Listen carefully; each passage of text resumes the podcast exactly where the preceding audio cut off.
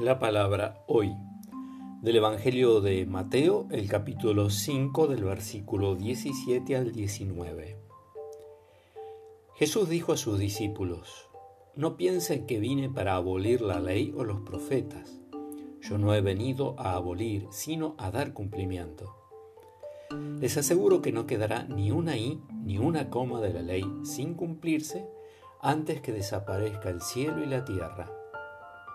El que no cumpla el más pequeño de estos mandamientos y enseñe a los otros a hacer lo mismo, será considerado el menor en el reino de los cielos.